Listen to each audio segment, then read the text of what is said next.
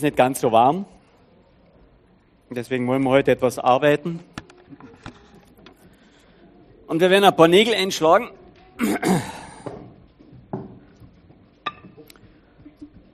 Und egal ob einen großen Hammer oder einen kleinen Hammer. Aber jedenfalls wollen wir heute ein paar Nägel mit Köpfen machen, ein paar Nägel einschlagen. Gottes Wort ist doch etwas Festes, was zusammenfügt, was uns hilft, was Anhaltspunkt ist, so wie Nägel die Dinge zusammenhalten. Und die Bergpredigt, in der sind wir drinnen, das ist doch so das Kerngerüst überhaupt. Das ist doch die Predigt, die wahrscheinlich am bekanntesten ist von Jesus. Und wir sind heute in der Bergpredigt in einem Teil drinnen, der wird uns ein wenig zu schaffen machen. Die ersten Teile haben wir schon gehört über diese ähm, Seligpreisungen, gesegnet ist der und der und gesegnet ist der und der. Und da haben wir auch gedacht, naja, also es ist nicht unbedingt die Creme de la Creme, die gesegnet ist, sondern die geistig Armen und die, naja, wo nicht so viel da ist. Und das letzte Mal haben wir davon gehört, glaube ich, von Salz und Licht. Ich war nicht hier, das, was wir sind, nach außen, was wir sein dürfen. Salz und Licht. Und heute geht es um das Gesetz und die Propheten. Zuerst eine Riesenherausforderung, dann ein Stück, wie hat das christliche Leben ganz einfach auszusehen? Und zum Schluss eine totale Unmöglichkeit. Ich habe heute keine PowerPoint hier. Diese Woche wird bei uns sehr hektisch. Ich bitte da um Entschuldigung und die von der Sprache nicht ganz so mitkommen, hoffe ich, dass Sie neben jemandem sitzen und das dann sagen können, jetzt wir an dem Punkt oder an dem Vers, dass Sie dann Ihre eigenen Sprache nachlesen können. Ich gehe heute nur entlang der, des Textes, den wir haben. Der ist nämlich so lange, dass er für zwei Stunden mindestens reicht. Matthäus Kapitel 5, Vers 17.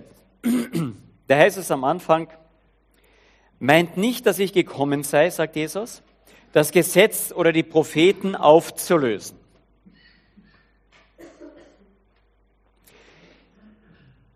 Ich bin nicht gekommen aufzulösen, sagt er noch einmal, sondern es zu erfüllen. Deswegen ist er gekommen. Denn wahrlich, ich sage euch, bis der Himmel und die Erde vergehen, soll auch nicht ein Jota oder ein Strichlein von dem Gesetz vergehen. Ja, das hebräische Alphabet, da gibt es den, ganz, den kleinsten Buchstaben, das ist dieses Jota, das ist nur so ein Strich. Ja. Er sagt nicht einmal, ein Strich wird vergehen von diesem Gesetz. Das bleibt. Bis alles geschehen ist. Wer nun eines dieser geringsten Gebote auflöst und so die Menschen lehrt, der wird der geringste heißen im Reich Gottes im Reich der Himmel. Wer sie aber tut und lehrt, dieser wird groß heißen im Reich Gottes. Wollen wir große oder kleine im Reich Gottes sein? Na, einige von euch sagen, das ist mir wurscht, Hauptsache ich bin dort. Gell? Aber so ganz tief drinnen liegt bei uns meistens, wenn ich die Wahl habe, dann bin ich lieber auf der größeren Seite. Dann halte alle Gebote und lehre sie. Denn ich sage euch, wenn nicht eure Gerechtigkeit die der Schriftgelehrten und Pharisäer weit übertrifft, so werdet ihr keinesfalls in das Reich der Himmel hineinkommen. Und das ist jetzt aber Herausforderung. Wir haben ja die Schriftgelehrten und die Pharisäer immer als so ein bisschen der hochnäsige Abschaum. Nein, nein. Die Schriftgelehrten und die Pharisäer, die haben versucht, wirklich dieses letzte Jota, das letzte Strichlein vom Gesetz zu halten. Und wenn ihnen das zu wenig war, haben sie es noch verfeinert. Und unter Umständen sogar noch ein paar dazu erfunden. Und dann sagt Jesus hier, ich sage euch, wenn ich eure Gerechtigkeit, die der Schriftgelehrten und Pharisäer weit übertrifft, habt ihr im Himmel nichts verloren. Na, das ist doch Nägel mit Köpfen, oder? Schlagen wir welche ein. Ein gutes Gesetz. Jetzt wissen wir, wo wir dran sind. Und mir gehen manche Nägel schief. Das liegt wahrscheinlich hier in diesem Gesetz. Alles einzuhalten.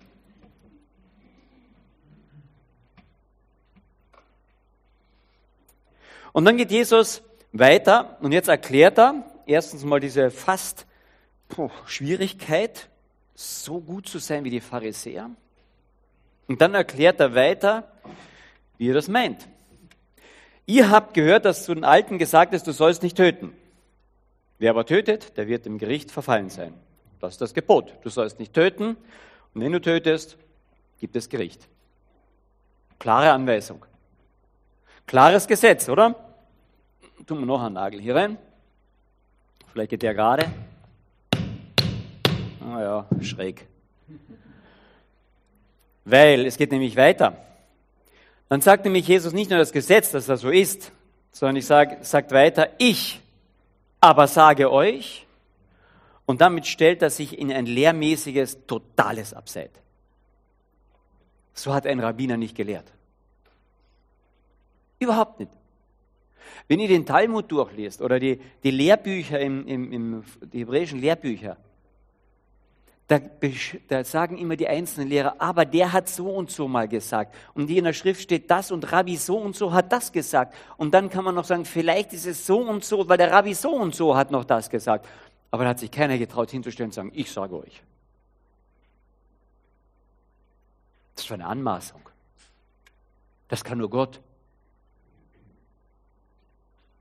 In anderen Worten, Jesus steht hier und sagt eigentlich im gleichen Atemzug, ich bin Gott. Ich habe die Autorität Gottes.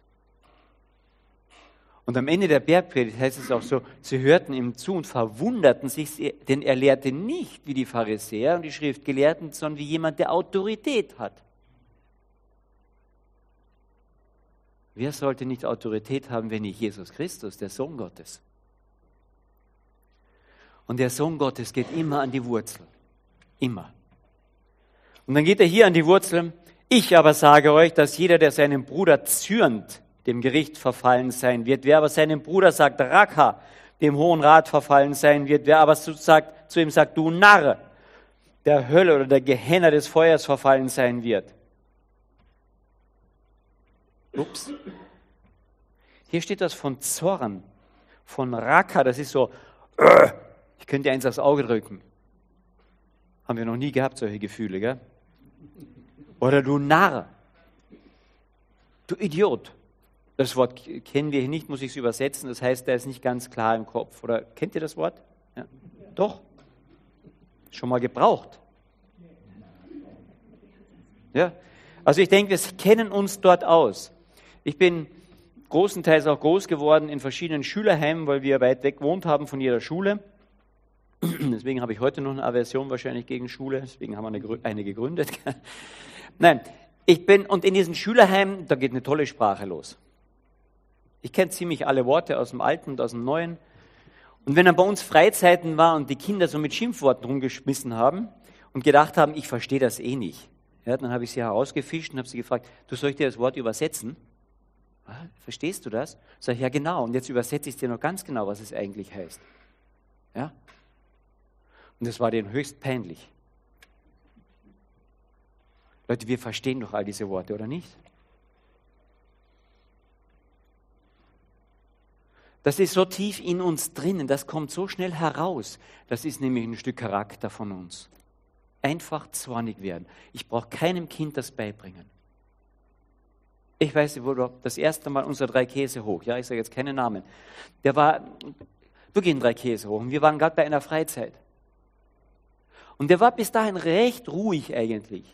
Und dann irgendetwas lief ihm quer und dann hat der einen Zornanfall dort bekommen. Ja, dann stand er dort und ist gehüpft, also wie so ein Hampelmännchen, weiß nicht, wie ihr das kennt. Bei euren Kindern sind ganz brav, weiß ich schon. Aber unserer war eben so. Dabei hatte ich ihm das nie vorgemacht. Nie.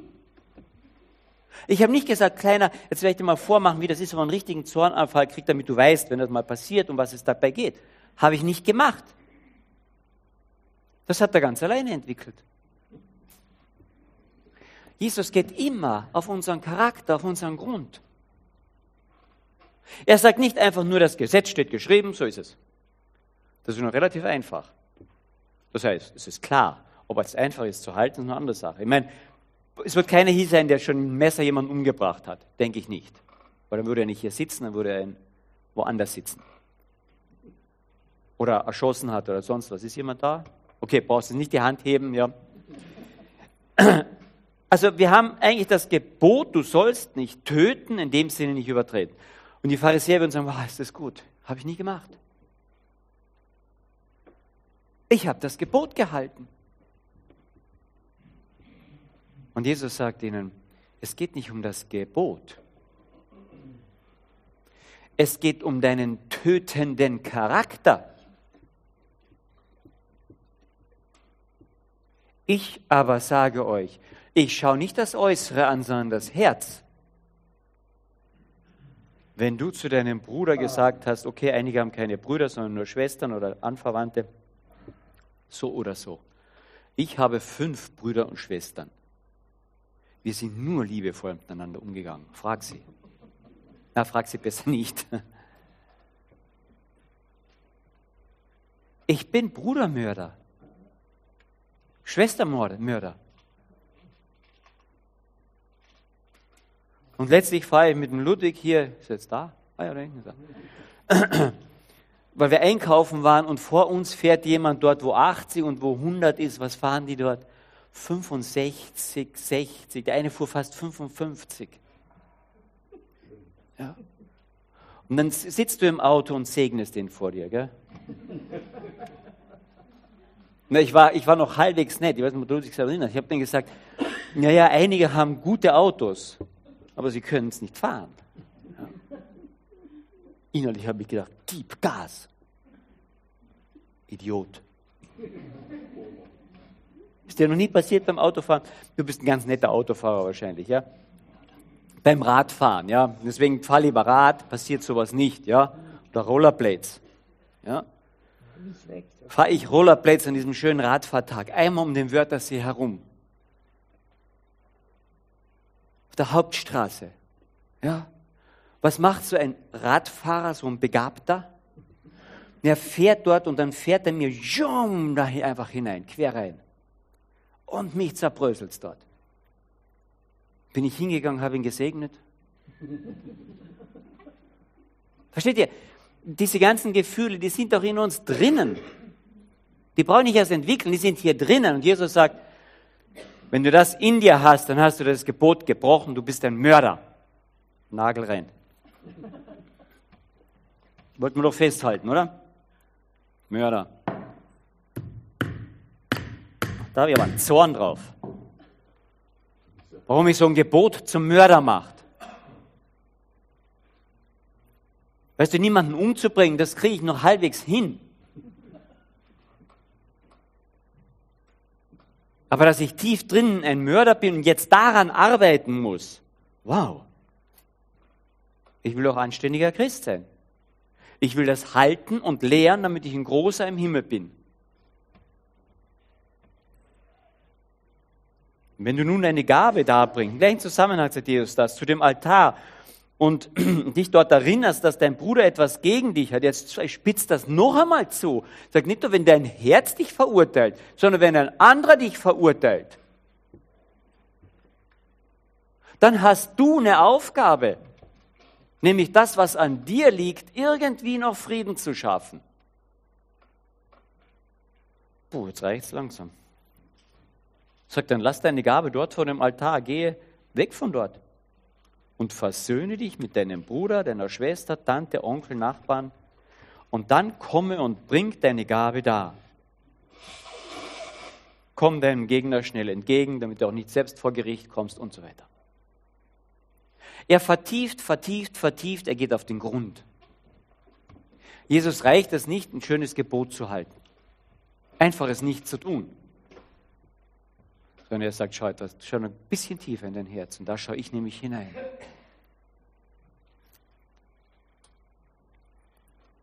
Dann kommt die nächste Herausforderung. Erfülle das Gesetz, was ist ein Ehebruch? Ihr habt doch gehört, dass gesagt ist, du sollst nicht Ehe brechen. Und dann wieder dieses, ich aber sage euch, die Autorität Gottes, dass jeder, der eine Frau ansieht, sie zu begehren, schon Ehebruch mit ihr begangen hat in seinem Herzen. Also ein paar können noch heute sagen, sie haben wirklich nur mit ihrer eigenen Frau geschlafen. Ich habe nicht Ehebruch begangen. Hm.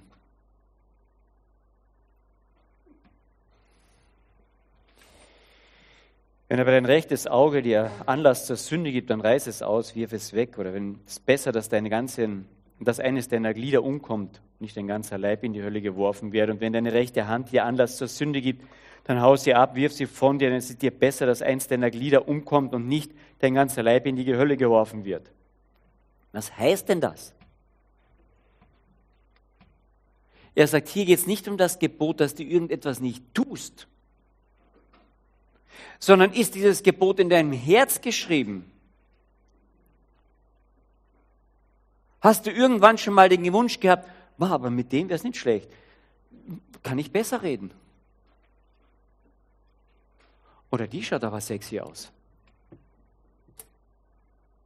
Und dann schauen wir ein zweites Mal hin, gell? Und ein drittes Mal. Oder dann kommen wir am Computer auf irgendwelche Seiten, die und die schalten wir sofort weg.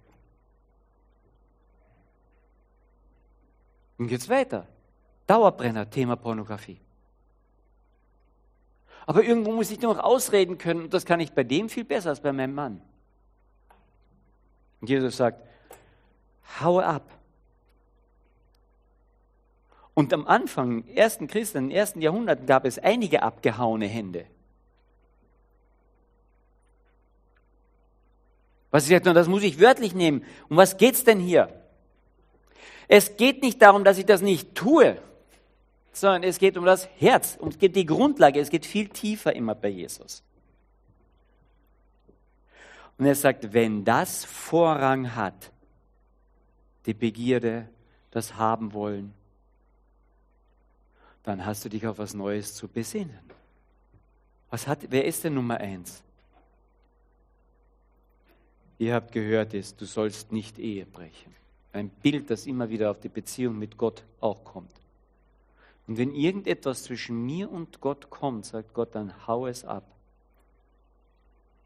Dann besinne es dich darauf, was ist erster Platz, was ist zweiter Platz.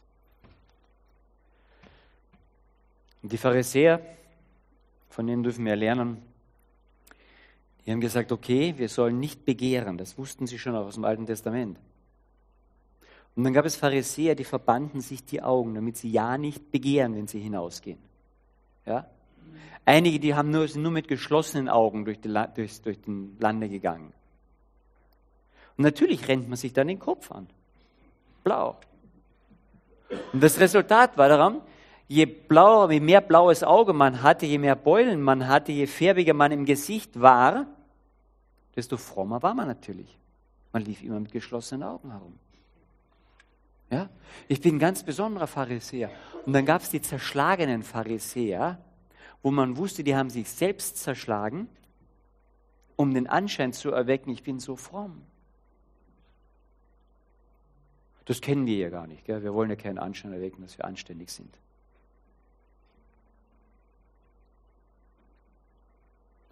Wenn ich nur das äußere Gebot halten will, dann komme ich mit der Nase ganz um. Ich halte es, ich bin gut.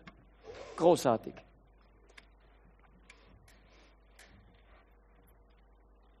Die Pharisäer wollten die Gebote halten. Und Jesus sagt, wenn eure Gerechtigkeit nicht viel, viel, viel besser als die der Pharisäer ist, kommst du in den Himmel. Also jetzt achte auf dein Herz, achte auf das, was du im Kino siehst oder im Fernsehen oder auf deinem Computer. Achte auf daran, wie du redest über andere Menschen. Und dann haue ab, oder? Ja, ich könnte manchmal abhauen, wenn ich mich sehe. Und jetzt kommen, glaube ich, die ersten Zweifel. Ist es das, was Jesus hier meint? So sollen wir leben? An wen sagt er diese Predigt? Als aber die Volksmenge sah, Kapitel 5 am Anfang, da stieg er auf einen Berg und als er sie gesetzt hatte, traten seine Jünger zu ihm und er tat seinen Mund auf. Wem sagt er die ganzen Sachen? In erster Linie seinen Jüngern, den Frommen, den Auserwählten, die sollen, so soll man leben. Ich glaube, Gott meint es so, Jesus meint es so, wir sollen so leben. Boah. Ist aber gesagt, wer seine Frau, wer seine Frau entlassen will, da gebe ich einen Scheidebrief. Ich aber sage euch, jeder, der seine Frau entlassen wird, außer aufgrund von Hurerei, macht, dass, dass mit ihr Ehebruch begangen wird. Wer sie aufgrund von Hurerei entlässt, der kann sie nicht mehr auf da ist die Ehe schon gebrochen worden von ihrer Seite. Es geht um Ehebruch hier immer. Und wer eine Entlassene heiratet, begeht ebenfalls Ehebruch.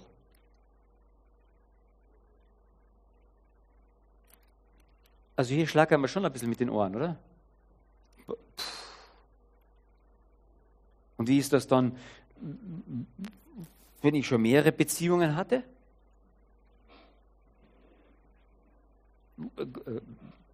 Bin ich dann für die Ehe disqualifiziert?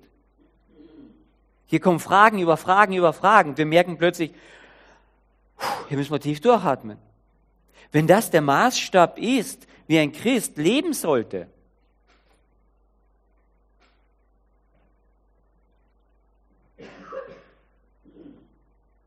dann werde ich entweder verzweifelt oder ich werde sehr zornig. Ich schlage noch einen Nagel ein. Da kann ich meinen Zorn loswerden. Wenn das so ist, das Gesetz, dann will ich bald nichts mehr zu tun haben damit. Und dann geht es weiter. Wiederum habt ihr gehört, dass zu den Alten gesagt ist, du sollst nicht falsch schwören, du sollst aber dem Herrn deine Eide erfüllen. Ja, steht in dem Psalmen, gell? Ich aber sage euch, ich gehe ja tiefer, schwört überhaupt nicht. Weder bei dem Himmel, denn er ist Gottes Thron, noch bei der Erde, denn es ist seiner Füße Schemel, noch bei Jerusalem, denn sie ist des großen Königs Stadt, noch sollst du bei deinem Haupt schwören, denn du kannst nicht ein Haar weiß oder schwarz machen, naja, heute für eine gewisse Zeit schon. Es sei aber eure Rede ja, ja, nein, nein. Was darüber ist, das ist vom Bösen. Er sagt, weißt du, warum ihr schwört? Weil euer Ja halbherzig ist. Und jeder glaubt, ja, wenn einer Ja sagt, dann meint er Kärntner sowieso vielleicht. Und wenn er vielleicht sagt, sagt er, ist, meint er sowieso Nein. Weil er sagt, die Eindeutigkeit mit eurer Sprache ist in eurem Herzen nicht gegeben. Kennen wir das? Bei den Politikern immer, gell? Das war ja so gemeint, ja, und dann heißt es in irgendeiner äh, Nachrichten wieder, dieser Politiker rudert jetzt zurück. Ja, verbal. Aber das kennen wir doch auch. Ja, so war das nicht gemeint.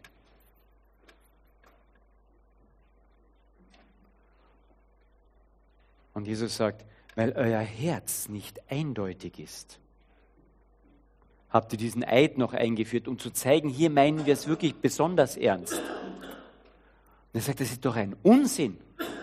Eure Rede sei eindeutig. Ja, nein, klar. Wir kriegen das nicht hin. Wir winden uns. Kennen wir das?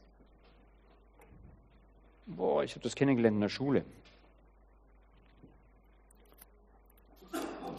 Da windet man sich. Geschichteprüfung. Gell? Und dann beschreibst du eine große Schlacht. Gell? Und zum Schluss sagst du, und der Kampf, der wogte hin und her. Gell? Und schließlich gewannen sie doch. Du hast nur keine Ahnung wer. Aber man windet sich irgendwie durch die Sache durch. Und Jesus sagt, es geht um dein Herz. Ja oder nein? Es geht weiter. Ihr habt gehört, dass gesagt ist, Auge um Auge, Zahn um Zahn. Gerechtigkeit muss sein. Klar. Ich aber sage euch, und jetzt kommt dieser letzte Abschnitt, so die Spitze eigentlich von diesem Ganzen. Es, es, es spitzt sich ja immer mehr zu, merken wir. Beim Morden, naja, okay, jetzt haben wir das verstanden. Bei Ehebruch wird schon ganz schwierig. Ich glaube nicht, dass es einen einzigen hier gibt, der nicht die Ehe gebrochen hat. Beim falschen Verwenden unserer Gliedmaßen, dem, was wir haben. Wie viele würden hier Arm, Bein, los, zungelos herumlaufen, kopflos wahrscheinlich, weil damit sündigen wir am meisten. Es radikalisiert sich dieses Ganze. Aber so hat ein Christ zu leben. Ihr habt gehört, das seid Auge um Auge, Zahn um Zahn. Ich aber sage euch, widersteht nicht dem Bösen, sondern wenn jemand dich auf deine rechte Backe schlagen wird, dann biete ihm auch die andere dar. Das geht uns gegen den Strich. Ja? Manchen Prediger sogar. Predigt dem Pfarrer einmal darüber und sagt, das musst du halten, das ist, das ist eben die, die innere Liebe zu Gott, dass du einiges aushältst. Und dann verabschiedet er seine ganze Gemeinde und ein Bauer kommt hinaus und der knallt ihm eine rechts. Und dann wartet er und steht da vor ihm, dieser Bauer. Ja, was soll er jetzt machen? Er hat gepredigt, rechte Wange, linke Wange. Und der Pfarrer, naja, ich habe es gepredigt, linke Wange hin. Und der knallt ihm eine links. Natürlich wurmt das jeden, auch einen Herrn Pfarrer. Und am nächsten Sonntag nach dem Gottesdienst bei der Verabschiedung knallt der Pfarrer den Bauern eine, rechts und links gleich. Der Pfarrer sagt, was ist denn jetzt los? Und sagt der Pfarrer, ich habe auch in meiner, meiner Bibel gelesen, du sollst niemandem nicht schuldig bleiben. Uns wurmen diese Dinge. Kriegen wir das hin? Ja, unsere Kinder sind frech zu uns. Na, bitte sei es noch einmal.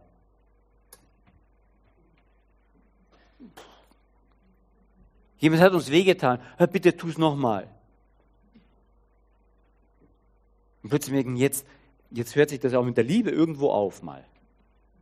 Ich bin doch nicht der Prügelknabe der Nation.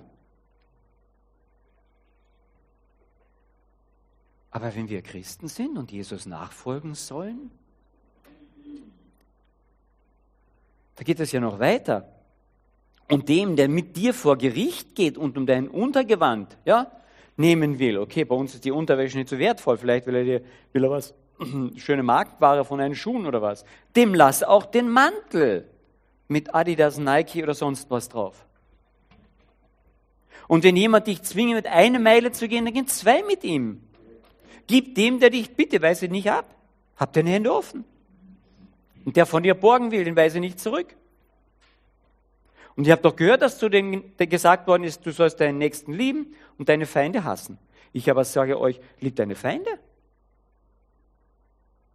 Betet für die, die euch verfolgen, die dich mobben. Ja, Dick, mach was mit dem, damit sie mich nicht mehr mobben. Ich will sie ja segnen, damit es mir besser geht. Machst einen Kuhhandel mit Gott, das ist alles. Ich aber sage dir, liebe deine Feinde, bete für die, die euch verfolgen, damit ihr Söhne eures Vaters seid, der im Himmel ist. Hier geht es um Christen. Was mich wundert, dass ihr alle noch hier sitzt. Hier schlägt Jesus einen Nagel ein von einer Liebe, die keine Grenzen kennt, im Sinne von ertragen, geben, loslassen. Das ist ein Nagel, der sitzt unwahrscheinlich tief. Meine Güte nochmal. Schlagen wir ihn rein. komme ich dem noch aus, liebe deine Feinde. Denn er lässt seine Sonne aufgehen über Böse und Gute und lässt regnen über Gerechte und Ungerechte. Denn wenn ihr liebt, die euch lieben, welchen Lohn habt ihr denn? Tun das nicht auch die Zöllner und die Sünder? Das ist unsere Art von Liebe. Wenn ich was zurückkomme, dann liebe ich. Ich liebe doch nicht jemanden, wo ich nichts zurückkriege. Bin doch nicht deppert. Ich lasse mich doch nicht zerschlagen von irgendjemandem, der mich auch noch hasst, und dann halte ich ihm die zweite Wange auch noch hin. Da kann mich ja jeder bis zum geht nicht mehr ausnutzen. Aber wir sollen Söhne und Töchter unseres himmlischen Vaters sein.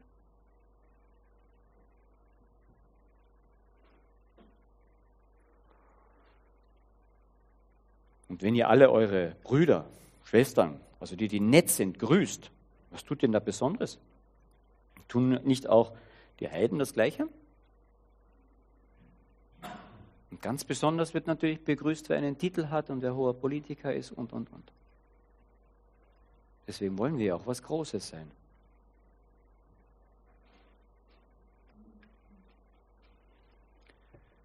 Und dann ist diese Rede fast zu Ende.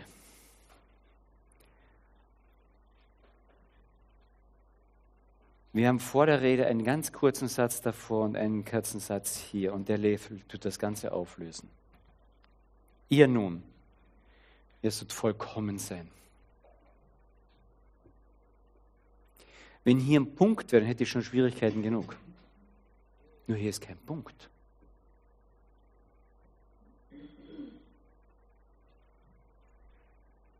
Ihr nun sollt vollkommen sein, wie euer Vater im Himmel vollkommen ist.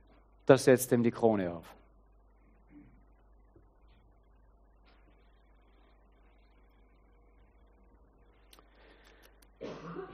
Ich habe das dem Hansi Sprachmann gesagt, als ich ihn begleitete in seiner Krebskrankheit. Diesen Vers, den wir hier verabschiedet haben, letztes Jahr im Frühling gestorben ist. Der hat mich angeschaut, ob ich vom Mars komme. Sagte, hm, habe ich wirklich keine Chance. Ich sagte, ja.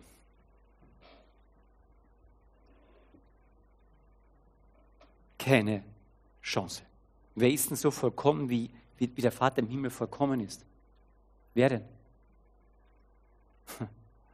Natürlich, wir haben jetzt die Antwort vor allen kleinen Kindern, die guten Kindergottesdienst gegangen sind. Die beste Antwort ist immer Jesus. Und sie stimmt.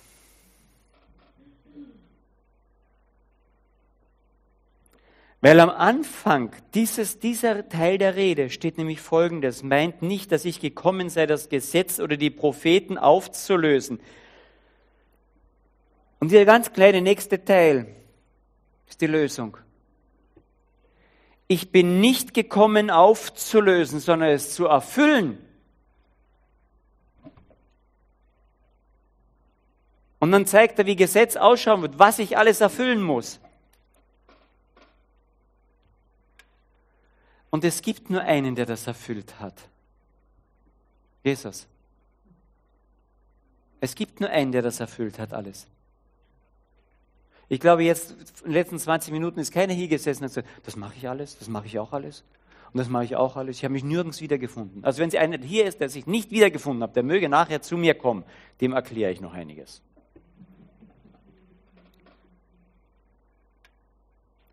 Aber ein Christ sollte so leben. Ein Sohn Gottes, eine Tochter Gottes sollte so leben. Und es hat nur einer geschafft. Jesus Christus.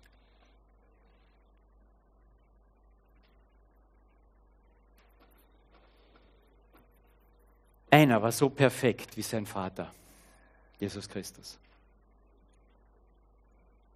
Was machen wir? Wir schlagen unsere Nägel ein. Es gibt nur einen Platz, wo wir Nägel einschlagen können. Dort haben wir unsere Nägel eingeschlagen. Weil an diesem Platz tauscht Jesus seine Gerechtigkeit, der einzige Sohn, der wirklich gerecht war, tauscht er den Platz, nimmt meine Ungerechtigkeit und stirbt und ich werde gerecht wie Jesus Christus.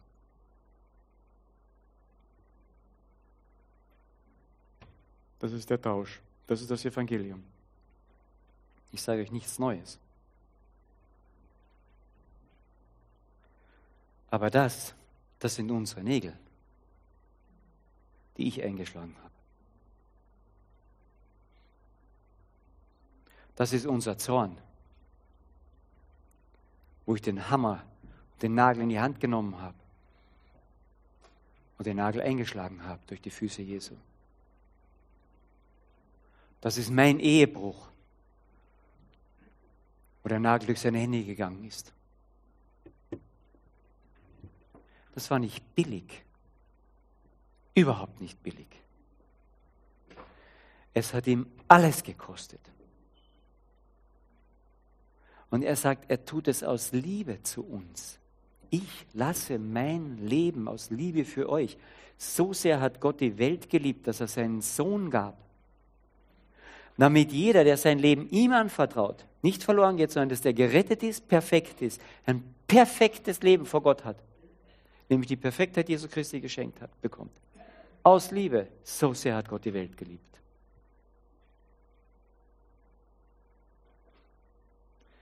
Aber dann geht er diesen Schritt weiter und holt seine Jünger zu sich. Und da traten seine Jünger zu ihm und er tat den Mund auf und er lehrte sie diese Sachen. Leute, ich werde nicht Christ, wenn ich diese Sachen tue. Das steht hier nicht. Es steht hier, dass Jesus Christus all diese Sachen getan hat für uns. Aber wenn ich das annehme, sagt dieser Jesus Christus, dann kriegst du mein Leben. Und jetzt hast du die Möglichkeit, so zu leben. Er nimmt nichts vom Gesetz weg. Nichts. Er sagt, jetzt gebe ich dir die Möglichkeit, so zu leben. Die hast du. Du darfst an dem arbeiten. Du darfst hier probieren, das und das. Du darfst es. Und du wirst merken in deinem Leben, dass hoffentlich Veränderungen stattfinden. Du wirst es nie zu der Perfektheit äh, kriegen, wie es Jesus war. Nie. Warum denn das? Ganz einfach, du hast ein altes Fleisch noch. Das ist noch nicht erlöst. Keiner von uns ist Christ geworden und plötzlich war die erleuchtete, hellstrahlende Figur mit verklärtem Leib, anderem Kopf, ja vor allem. Nein, keiner von uns. Wir haben das Alte noch. Wir können drauf lossündigen. Aber wenn Christus in uns Wohnung genommen hat durch seinen Geist, wir müssen nicht mehr in dem Maße drauf lossündigen, sondern wir haben diese Antworten hier. Wir dürfen uns von ihm verändern lassen. Du wirst nicht Christ dadurch, dass du was Gutes tust. Aber wenn du was Christ bist, dann willst du Gutes tun. Leute, wenn du sagst, du bist Christ und du willst nichts Gutes tun, dann bist du nicht Christ. Das geht nicht. Ja? Die, Johannes sagt das ganz klar noch einmal und Jesus selbst auch. Wenn du sagst, du liebst Gott und hast deinen Bruder, bist du nicht Christ.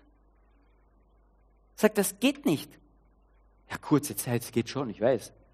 Aber grundsätzlich will ich lieben, ich will es lernen, ich will. Weil dieser Jesus Christus alles, alle Nägel an dieses Kreuz mit sich genommen hat. Und Leute, das Kreuz ist schwer von Nägeln. Allein von meinen. Das ist wirklich schwer von Nägeln. Er hat alles da drauf genommen. Alles. Jedes Versagen, jede Angeberei, jedes, alles und er schenkt mir sein perfektes Leben, wo er gesagt hat, ich bin gekommen, um das Gesetz zu erfüllen. Er hat, er hat alles getan. Jedes Jota hat er erfüllt. Alles. Kein, nicht einmal seine Feinde konnten ihm irgendwas nachweisen. dann sagt er, das bekommst du von mir geschenkt. Du stehst, ich habe das sagt das immer wieder, irgendwann, wenn du Christ bist, stehst du, spätestens in 100 Jahren, ja, stehst du vor Gott.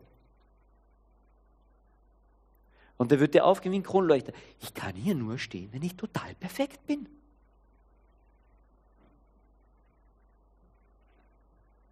Und dann kannst du diesen Vater fragen, ja, ich muss ja perfekt sein, um hier zu stehen. Und dieser Vater wird sagen, ja, Sohn, ja, Tochter, du bist perfekt. Und du kannst du denken, das ist verrückt. Nein, das ist Liebe. Aber das ist Liebe, die deine Unperfektheit an ein Kreuz genagelt hat lassen. Vergessen wir das nicht. Und wenn uns diese Liebe anfängt zu bewegen. Und ich hoffe, dass sie uns bewegt.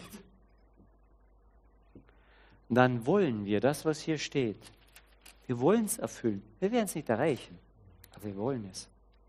Wir kriegen eine Sehnsucht danach, mehr, mehr in diese Richtung zu wachsen. Und wenn du keine Sehnsucht hast, in diese Richtung zu wachsen, dann frag dich einmal, habe ich überhaupt einmal diese Sehnsucht nach diesem Jesus gehabt? Habt ihr das ausgetauschte Leben?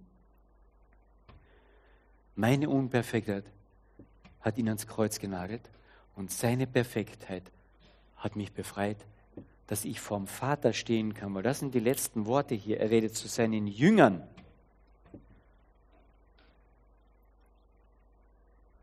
Ihr sollt vollkommen sein, wie, und das ist jetzt interessant, wie euer Vater im Himmel vollkommen ist. Also er spricht nicht von meinem Vater, sondern er spricht denen das zu, das ist dann euer Vater. Mensch, wenn uns das nicht hin und wieder bewegt, das ist unser Vater. Unser, nicht nur seiner. Er sagt, das ist unser Vater.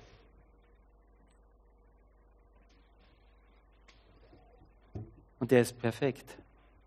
Bis ins letzte Tüpfelchen. Und wenn er dein Vater ist, dann bist du vor Gott perfekt, bis ins letzte Tüpfelchen. Er hat nichts mehr auszusetzen an dir. Nichts mehr. Stell dir vor, Gott hat nichts mehr an dir auszusetzen. Problem Sünde ist, ist erledigt. Für ihn ist es kein Problem mehr, ist erledigt. Für dich hier auf der Welt und fürs Miteinander ist noch ein Problem. Ja, das gibt es viele Beschreibungen in der Bibel darüber. Aber für Gott ist deine Sünde kein Problem mehr. Ist erledigt. Du kannst nur Vater zu ihm sagen, wenn du perfekt bist. Und perfekt bist du nur, wenn du seine, Jesu Christi Perfektheit angenommen hast. Das heißt Glaube. Ich glaube, dass ich das von ihm geschenkt bekommen habe. Ich möchte noch beten. Herr Jesus Christus, dafür danke ich dir von ganzem Herzen, dass du das für mich und für uns, für jeden getan hast. Aber dass wir es auch im Glauben erfassen, unser Leben dir anvertrauen. Und Herr Jesus Christus, ich danke dir, dass du dann gesagt hast, du hast uns den Vater gebracht. Herr im Himmel, dass wir zu dir Vater sagen dürfen, weil du uns vor dir perfekt gemacht hast. Danke dafür. Lass uns das nie vergessen, was es dich, deinen Sohn, gekostet hat. Schenk uns immer wieder eine ganz tiefe Dankbarkeit dafür. Und lass diese Sehnsucht in unserem Herzen nicht ausgehen, dieser Perfektheit nachzustreben, nicht weil wir dadurch in den Himmel kommen, sondern weil du uns so sehr liebst. Bewahre uns bitte dein Wort. Amen.